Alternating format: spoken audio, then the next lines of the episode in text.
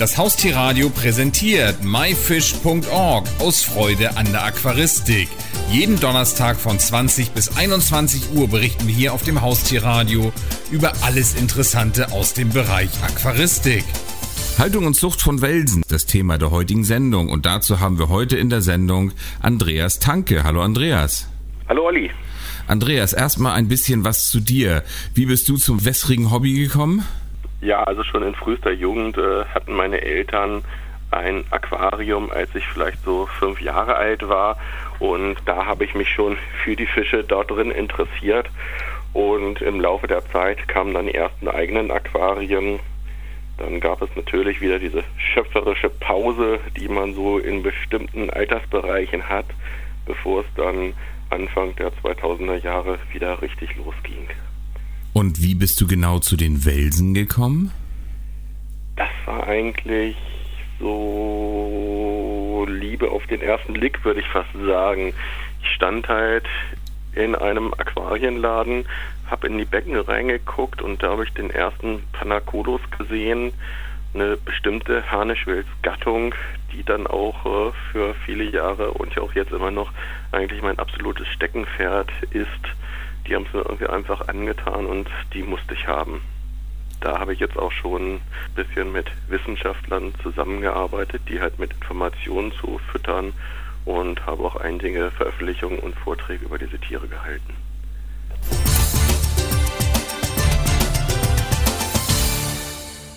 Dann beginnen wir doch erstmal mit der wichtigsten Frage, wie sehen Wälse überhaupt aus? Was sind Wälse überhaupt? Das ist eine gute Frage. Welse. Das ist natürlich im Prinzip eine sehr, sehr große Gruppierung von Fischen, die eigentlich über die gesamte Welt verteilt sind. Speziell interessieren mich halt die Harnischwelse. Das ist also eine Untergruppierung, die ausschließlich in Südamerika vorkommt. Und das sind also ja Fische oder Wälse, die meisten Wälse haben halt eine stark reduzierte Schwimmblase, so dass sie auch gar nicht frei im Wasser schwimmen, sondern eher auf dem Boden liegen oder an Einrichtungsgegenständen. Und die Harnischwälse haben halt auch ein sehr, sehr großes Saugmaul, mit dem sie dann auch sich an Scheiben, Wurzeln und ähnlichen festhalten und das auch zur Nahrungsaufnahme dient, wo sie dann halt äh, Algen oder ähnliches abweiden können. Hat aber nichts mit den sogenannten Putzerfischen zu tun. Jein. Dieses Abweiden und dadurch, dass einige auch wirklich dann die Algen fressen, man nennt sie dann verächtlich oder verniedlichen Putzerfische, trifft aber den Kern der Sache nur minimal, weil die Fische gleichzeitig auch durch diese Nahrung, nicht so wahnsinnig nährstoffreiche Nahrung, natürlich auch höhere Ausscheidungen haben und das Becken dadurch nicht wirklich sauber wird.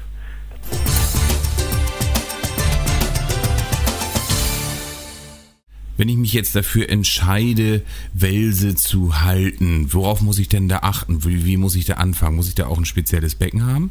Ja, es kommt doch an, was man machen möchte. Welse können für die normale Haltung, wenn man die passenden Arten auswählt, sprich also Temperatur sollte passen, die Wasserwerte sollten tendenziell richtig sein, kann man sie auch ganz normal in einem Gesellschaftsbecken halten. Sie natürlich gezielt züchten möchte, sollte man natürlich schon eher in Richtung Artbecken gehen. Da ist eigentlich das Wichtigste die Wasserqualität, dass die passt, also die Sauberkeit des Wassers. Kann ich Welse denn auch in einem Gruppenaquarium halten oder nur alleine? Das meinte ich ja gerade mit dem Gemeinschafts- oder Gesellschaftsbecken. Für die reine Heilung kann man die Wälse natürlich in ein Gemeinschaftsaquarium reinsetzen. Sie sind auch nicht zwingend oder benötigen nicht zwingend Artgenossen, weil sie halt in der Regel keine ja, sozialen Interaktionen haben, sind also keine Gruppen- oder Gemeinschaftsfische, sondern tendenziell eher Einzelgänger.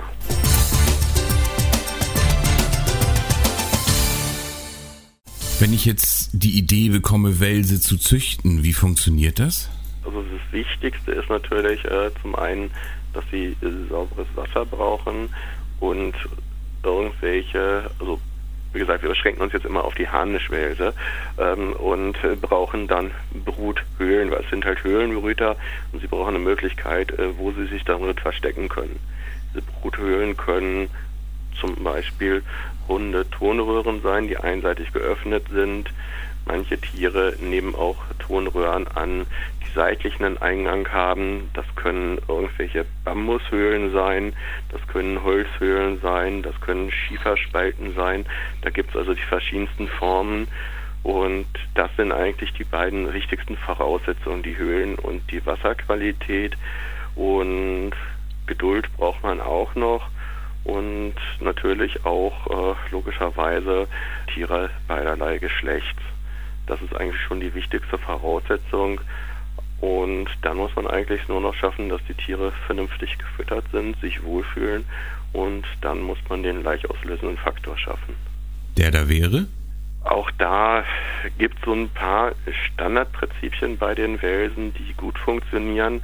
In der Regel der wichtigste Faktor ist eigentlich die Veränderung der Wasserparameter, sprich von bisschen wärmer nach bisschen kälter, von weicherem Wasser zu harterem Wasser oder andersrum den pH-Wert deutlich ändern oder halt auch einfach äh, massive Wasserwechsel anzuleiern. Das sind alles solche Möglichkeiten, wie man die meisten Wälse zum Ableichen bringen kann.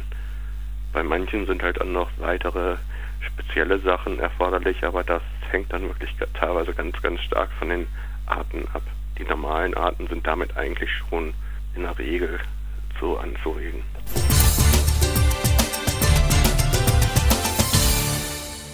Andreas, du hast deine ganzen ja sicher nicht nur irgendwo aus der Elbe geholt und dich da schlau gemacht, sondern du warst, glaube ich, auch im Ursprungsland, oder?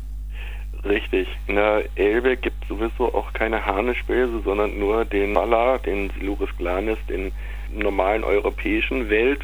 Ich war drüben in Südamerika jetzt schon viermal, sowohl in Surinam als auch mehrfach in Brasilien, dem Schwerpunktland, wo die Harnischwälze vorkommen und insbesondere 2013 war ich auch am Rio Xingu, dem wohl bedeutendsten Harnischfelsfluss, wenn man ihn so nennen darf.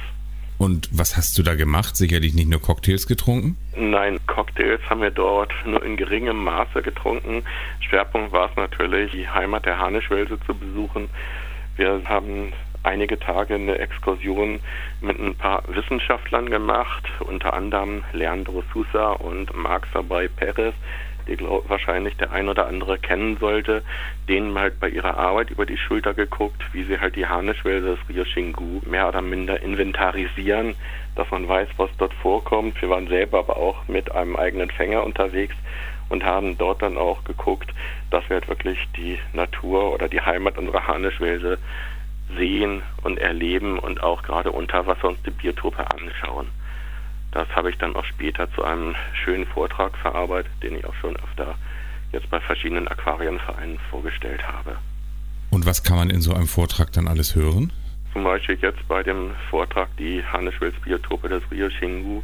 Da zeige ich dann halt, wie der Rio Xingu aussieht, sowohl über als auch unter Wasser, stelle verschiedene Biotoptypen vor, zum Beispiel halt, äh, wie es halt wirklich in der starken Strömung, in den Stromschnellen aussieht, welche Fische dort vorkommen und ja, wie überhaupt auch die Bodenbeschaffenheit und ähnliches ist, weil viele Aquarianer ja nicht die Möglichkeit wie ich hatten, in die Heimat der Tiere zu gehen und haben eigentlich auch kaum eine Vorstellung, wie die Natur, wie deren Biotope in echt aussehen.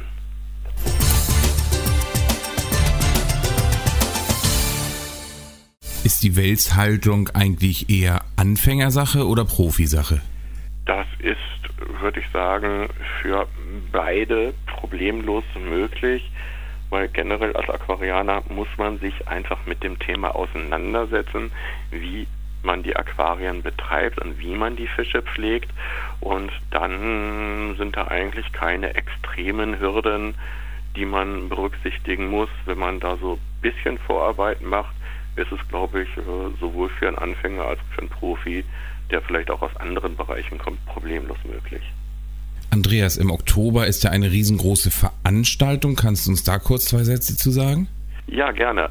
Wir haben im Oktober diesmal die vierten internationalen Elwels-Tage und das ist halt ein inzwischen recht großes Event. Wir rechnen mit über 200 Teilnehmern weltweit. Dort haben wir natürlich auch hochwertige Referenten.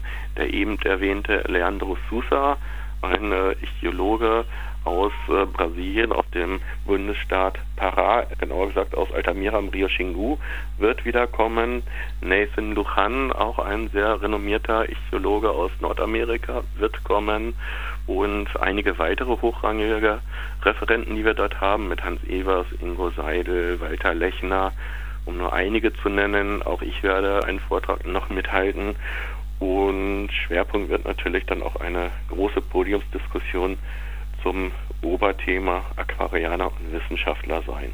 Die weitest angereisten Teilnehmer wird sogar wieder ein inzwischen schon Freund von uns wird es sein, der für das Wochenende auch mal kurz aus Neuseeland rüberkommt, um sich halt von Freitagabend bis Sonntagmittag mit uns äh, viele, viele tolle Vorträge und lustige Stunden anzutun. Ich merke schon, das ist ein bisschen umfangreicher. Das kriegen wir hier nicht in zwei Sätzen. Da werden wir nochmal eine extra Sendung zu machen.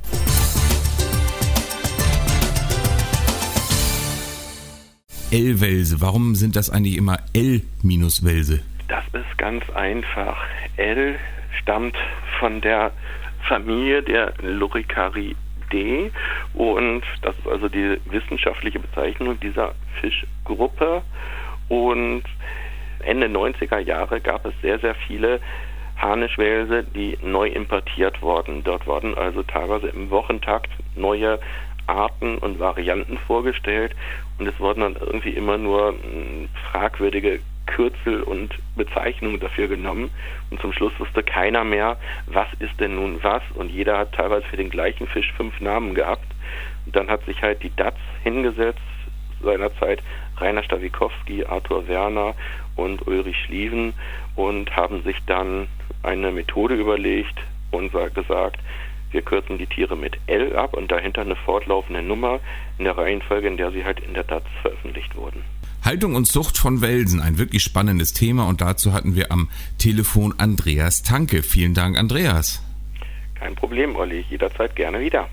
Das war die Sendung myfish.org aus Freude an der Aquaristik.